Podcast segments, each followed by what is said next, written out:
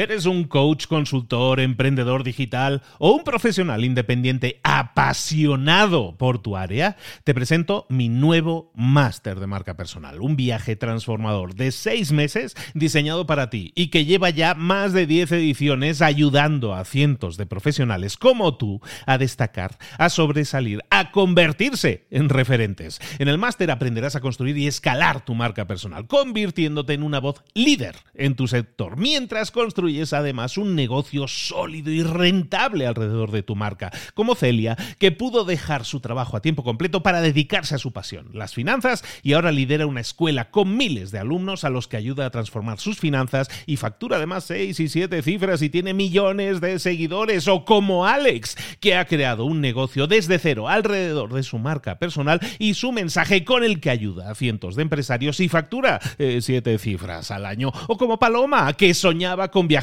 por el mundo y que ahora vive como nómada digital con cientos de miles de seguidores y más de 17.000 alumnos. Gracias al máster, su sueño pasó de ser una idea a una realidad rentable y reconocida.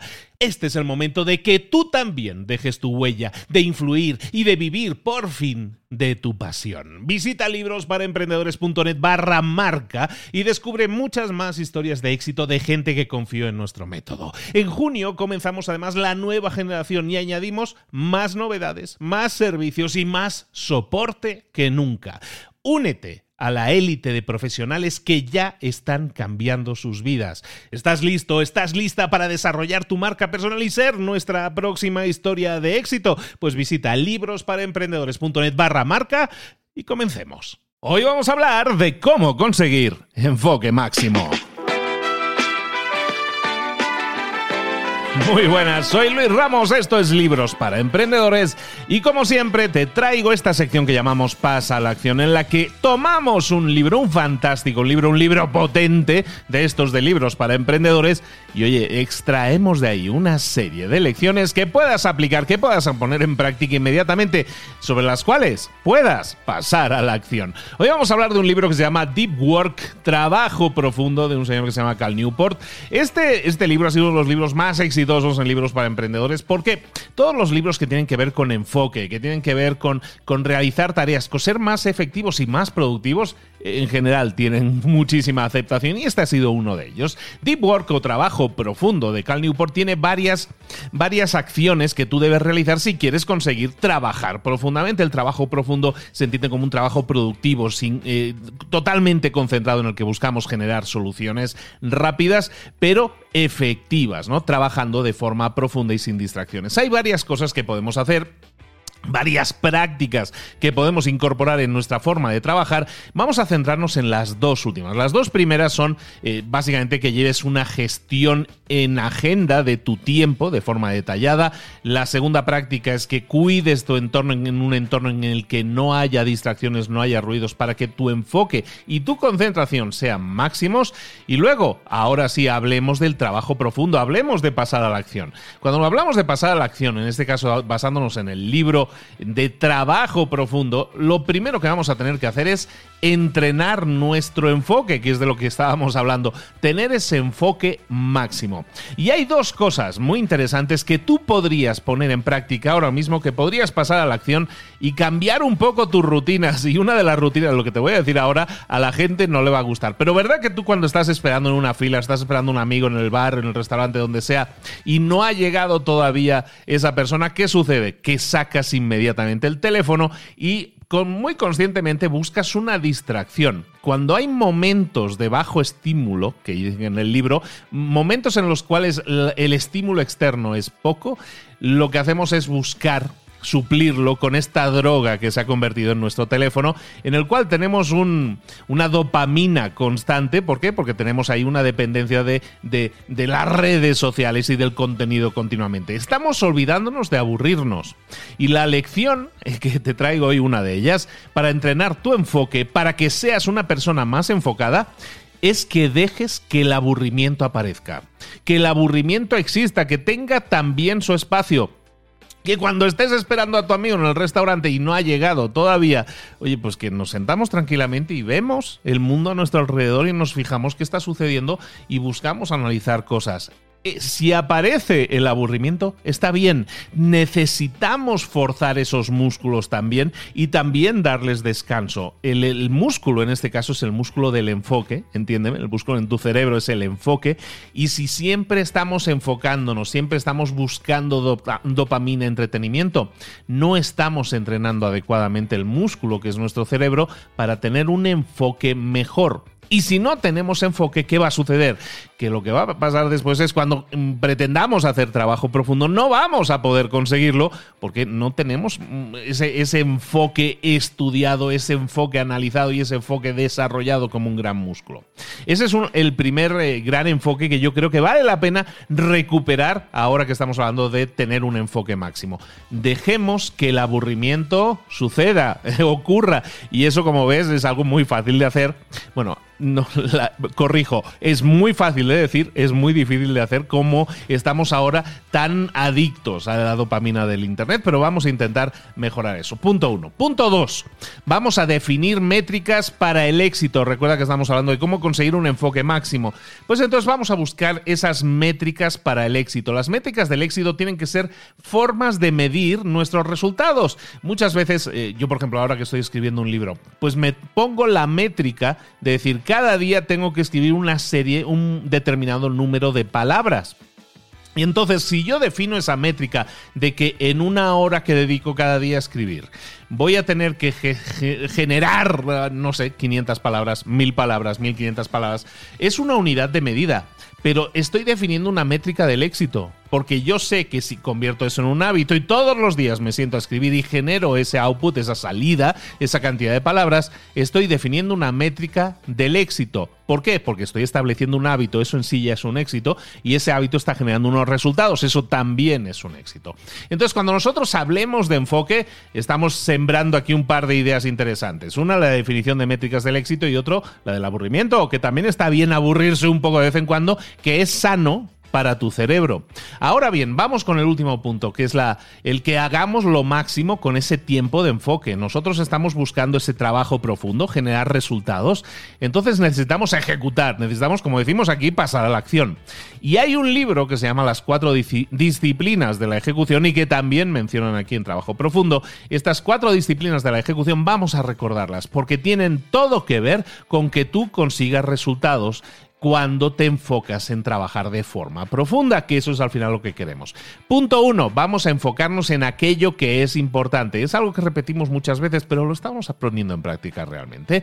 Es decir, cuando nosotros distraemos nuestra atención, nuestra energía, haciendo cosas que realmente no nos generan tantos resultados o que no son tan importantes, pues entonces estamos quitando tiempo para las cosas realmente importantes. Por lo tanto, siempre analiza las cosas que se te plantean, que tienes que hacer, que están en tu lista de tareas o que están en tu calendario. ¿Realmente son distracciones? ¿Realmente te están sumando? Vamos a aprender a decir que no a las cosas que no nos suman y vamos a aprender a decir que sí a las cosas realmente importantes. Di sí, solo sí, a esas cosas que son las tareas más importantes para acercarte a tu meta. Esa es la principal disciplina de la ejecución, decir que sí a lo más importante, enfocarte en aquello que es más importante. Pero hay más. De nuevo, en las cuatro disciplinas de la ejecución hablan de que utilicemos las métricas adecuadas y en el punto 3 de que mantengamos esas métricas visibles. ¿Cuáles son las métricas adecuadas? Las métricas adecuadas son aquellas que provocan o que influyen en un resultado. Por ejemplo, en el tema de la pérdida de peso, que mencionan en el libro, una, una métrica no adecuada podría ser la, del, la de que tú te peses cada día. ¿Cuánto peso cada día? Bueno, pues eso es una métrica que no nos ayuda a nada porque no estamos estableciendo nada, simplemente es una métrica de seguimiento.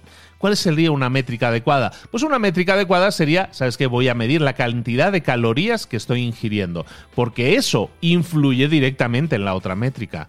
Entonces, como ves, hay métricas y métricas. Hay métricas que pueden llevar a un resultado y métricas que son simplemente de seguimiento. Analiza siempre las métricas, lo que estás utilizando tú para medir, que vas avanzando, y que sean las métricas adecuadas. ¿Por qué? Porque es mucho más fácil utilizar métricas de seguimiento y es mucho más difícil llevar el control de una métrica que realmente importe. Claro que es más difícil llevar el control de la métrica de las calorías, pero por eso, porque son más difíciles, es precisamente porque son las más importantes, las que influyen en los resultados que puedes generar.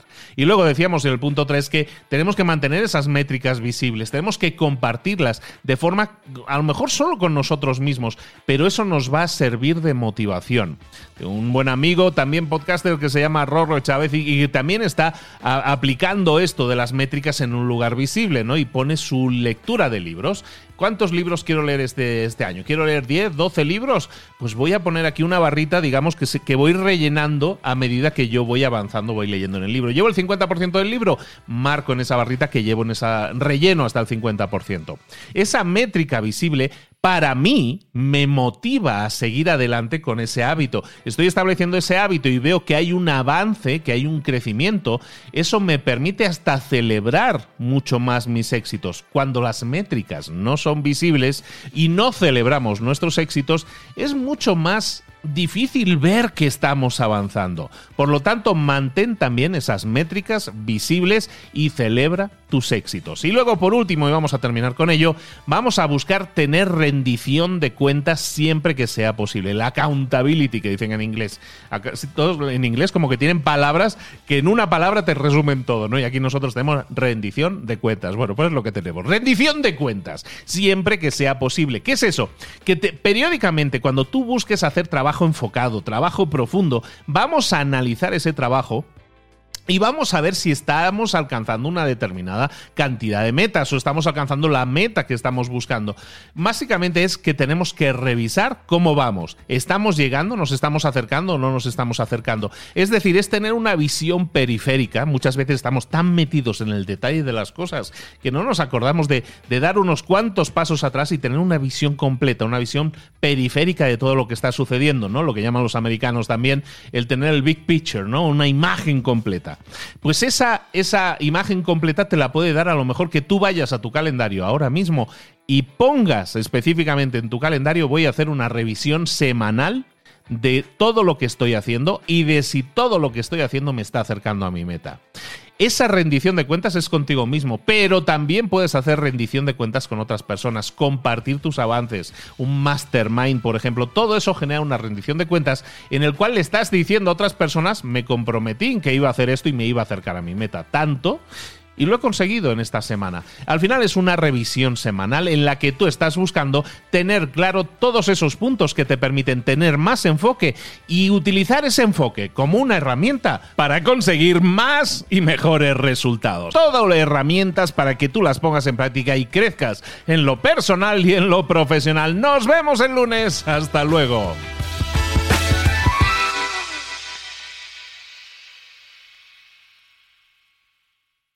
¿Eres un coach, consultor, emprendedor digital o un profesional independiente apasionado por tu área? Te presento mi nuevo máster de marca personal, un viaje transformador de seis meses diseñado para ti y que lleva ya más de 10 ediciones ayudando a cientos de profesionales como tú a destacar, a sobresalir, a convertirse en referentes. En el máster aprenderás a construir y escalar tu marca personal, convirtiéndote en una voz líder en tu sector, mientras construyes es además un negocio sólido y rentable alrededor de tu marca, como Celia, que pudo dejar su trabajo a tiempo completo para dedicarse a su pasión, las finanzas, y ahora lidera una escuela con miles de alumnos a los que ayuda a transformar sus finanzas y factura además seis y siete cifras y tiene millones de seguidores, o como Alex, que ha creado un negocio desde cero alrededor de su marca personal y su mensaje con el que ayuda a cientos de empresarios y factura eh, siete cifras al año, o como Paloma, que soñaba con viajar por el mundo y que ahora vive como nómada digital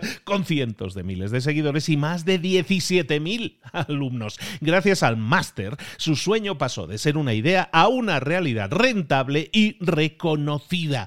Este es el momento de que tú también dejes tu huella, de influir y de vivir por fin de tu pasión. Visita librosparaemprendedores.net barra marca y descubre muchas más historias de éxito de gente que confió en nuestro método. En junio comenzamos además la nueva generación y añadimos más novedades, más servicios y más soporte que nunca. Únete a la élite de profesionales que ya están cambiando sus vidas. ¿Estás listo? ¿Estás lista para desarrollar tu marca personal y ser nuestra próxima historia de éxito? Pues visita librosparaemprendedores.net barra marca y comencemos.